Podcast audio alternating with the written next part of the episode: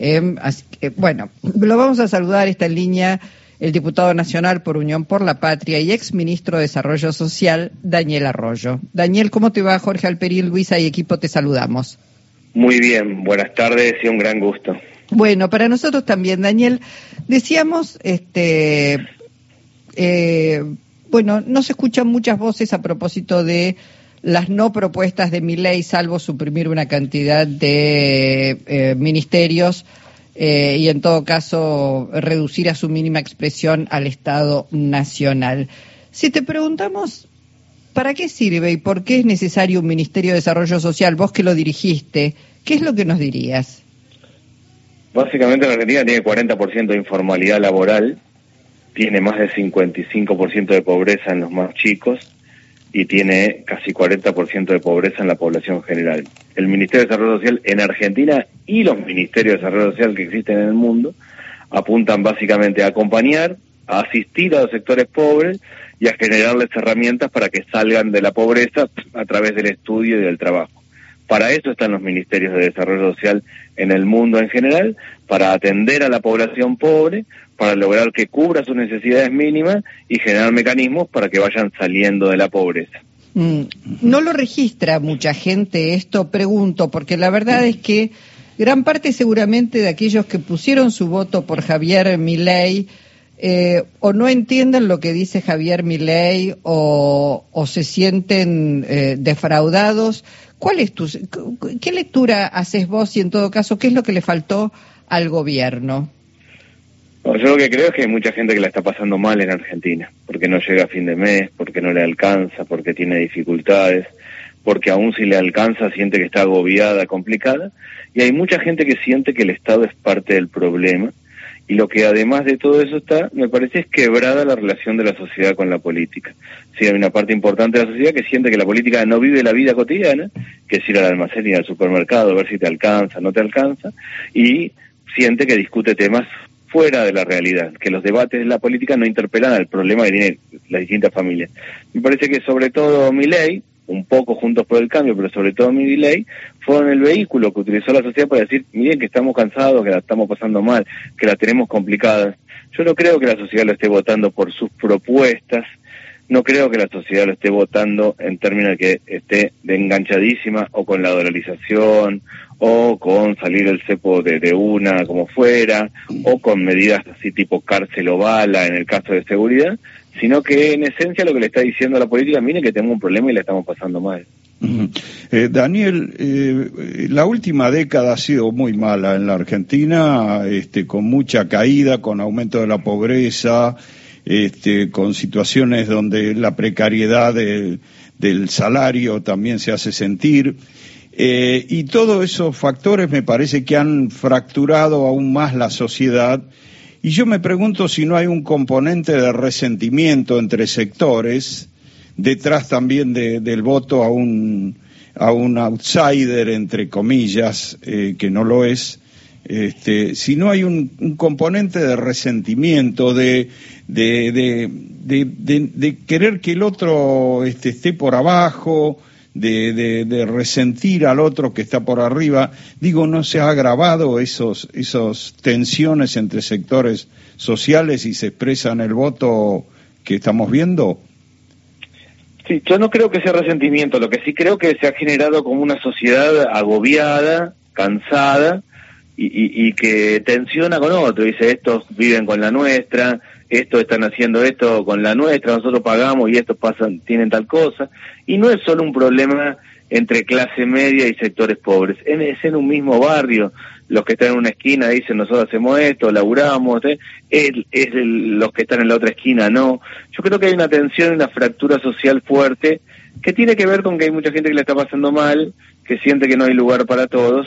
Y a mí me parece que hay dos puntos que nosotros tenemos que poner el acento y en mi opinión en la Unión por la Patria claramente tenemos que poner acento y es el tema del precio de los alimentos y el tema de la inseguridad. Yo creo que lo que genera incertidumbre, eh, desazón, la sensación de que uno no sabe dónde está parado, es no saber con cuánta plata hay que ir al almacén del supermercado y ver si podés o no llegar, por un lado, y por otro lado, el tener que dar dos vueltas a la manzana antes de llegar a tu casa, el no poder salir después de las seis de la tarde de la casa o los padres que están rezando si sus hijos todavía no volvieron. En ese esquema y, y estando claro que no se va a resolver el problema del precio de los alimentos, de la inseguridad en las próximas semanas de cara a la elección de octubre, sí creo que nosotros tenemos que plantear un plan claro en torno a un camino acerca de cómo establecer criterios para estabilizar el precio de los alimentos y para atender el problema de la inseguridad completa, por el lado de la policía, de la seguridad, más de cortar la venta de droga en los barrios, más de armar una red comunitaria y darle oportunidades a los jóvenes. Yo creo que la sociedad solo escucha lo que tiene que ver con precios de los alimentos y con cuestiones vinculadas a la inseguridad. Eh, yo eh, insisto con, con las tensiones entre sectores, porque bueno, está la calificación de vago, planero, eh, es una herida en muchos que sufren muchos sectores de parte de otros sectores, incluso en los barrios se da muchas veces que hay críticas entre pares porque aquel o aquella recibe un plan y el este no. Eh, me parece que esas cosas también generan o una clase media que por ahí no es alcanzada, siendo que no la pasa muy bien, no es alcanzada por beneficios que le llegan a los sectores más vulnerables. Me parece que ahí hay una cocina de, de tensiones, digamos, entre sectores sociales, ¿no? Sí, yo lo veo así. Claramente hay tensiones y está esta cosa de yo laburo y el otro no, me levanto a las 5 de la mañana a tomar el colectivo y aquel no, estoy laburando y me cortan la calle.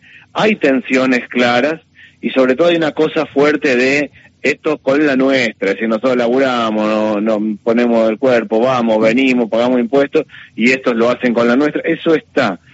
Pero me parece a mí que, que el, eh, si bien eso está y, es determinante en la vida cotidiana y hay una tensión con los que tienen planes sociales, con los que son empleados estatales, con los que tienen tal situación, eh, lo más determinante para mí en, en la vida cotidiana no es eso, sino lo que está costando organizarse y llegar a fin de mes. Para mí es una combinación probablemente, pero mi impresión es que el, núcleo del problema en la Argentina es tanta gente que no llega a fin de mes, con trabajo, sin trabajo, con un plan, sin un plan, con, con muchas dificultades. Creo que ahí nosotros tenemos que recuperar un esquema para tener claro qué hay que hacer en la vida para que uno le vaya bien, que básicamente es estudiar y trabajar y lograr que el que estudie y trabaja le vaya bien. Eso tampoco queda claro en un bar. Es decir, bien que no termina la escuela secundaria, que terminó la escuela secundaria, en términos generales está consiguiendo el mismo laburo y que es una motito y una bici para ir de un lado a otro, llevar las cosas y ser monotributista. Es decir, necesitamos también, además de esa tensión interna, recuperar la idea de que hay un camino a través del cual mejorar, que tiene que ser el trabajo de ir a estudio. Es, es muy interesante lo que decís, Daniel, lo que estás planteando, pero la impresión es que desde la política nadie está, digo, se perdió esa, esa eh, expectativa de que la política te podía ayudar a modificar la vida. La política hoy pasa a ser mala palabra, con la diferencia de que mi ley es parte de la política y la gente que lo votó no registra eso. No, ha construido un sentido común, mi ley, y la extrema derecha en general en el mundo, no, no, no es solo mi ley aquí, un sentido común de yo, del mérito, de la libertad, ha construido sobre algunas ideas, eh, conceptos que han tocado el sentido común, concepto de libertad, por ejemplo. Digo, en la Argentina nadie podría discutir que hay libertad, evidentemente. Ahora, ha construido la idea de libertad, decir, yo quiero hacer lo que quiero, quiero que el Estado no me joda, que no se me metan encima, que no pase tal cosa. Yo diría, libertad tiene que ver con oportunidades. Es decir, ¿qué libertad tiene un pibe que está en la esquina, perdido, sin secundaria completa, en una esquina del conurbano? No tiene ninguna libertad porque no tiene oportunidades. Bueno, me parece que se ha logrado como dar esa beta con, con la persona individualmente, es decir, eh, por el lado de la libertad, por el lado cuando habla de dolarización y es la idea de que todo el mundo no tiene plata y está desesperado. Sí, me, parece que, que, ha tocado un sentido común que es esta idea de yo tengo que tengo que sacar que el Estado es parte del problema. Nosotros tenemos que encontrar un punto de equilibrio. La Argentina no puede ser todo mercado a lo bestia, porque eso a lo bestia genera pobreza. No puede correrse el Estado y todo ser mercado a lo que sale, porque eso a lo que sale deja 20 millones de personas afuera. Ahora, es cierto que tampoco puede ser todo Estado y que necesitamos un equilibrio. Nosotros necesitamos fomentar el sector privado, las inversiones, el emprendedor, darle aire al que aquel que se desarrolla y produce, pero también lograr que todo termine en la escuela secundaria y eso es del Estado, o condiciones de salud, o condiciones para la movilidad social. Bueno, ese punto de equilibrio. Yo creo que la extrema derecha representa un cambio a lo bestia, pero lo que hay que tener claro es que necesitamos un cambio. Nosotros estamos frente a un modelo agotado, hay que hacer otra escuela secundaria distinta, otro sistema de crédito, gran parte de la gente está endeudada, otro tipo de programas sociales, otro tipo de modelo de desarrollo económico. Ahora, este cambio se puede hacer de manera equilibrada, ordenada, que es lo que apuntamos desde Unión por la Patria y es lo que tenemos que generar, o se puede hacer a lo bestia, a lo extremo, y eso a lo dinamitando, y eso a lo bestia genera pobreza. Me parece que por ahí hay que generar el planteo, sobre todo apuntando dos cosas, el precio de los alimentos y la inseguridad.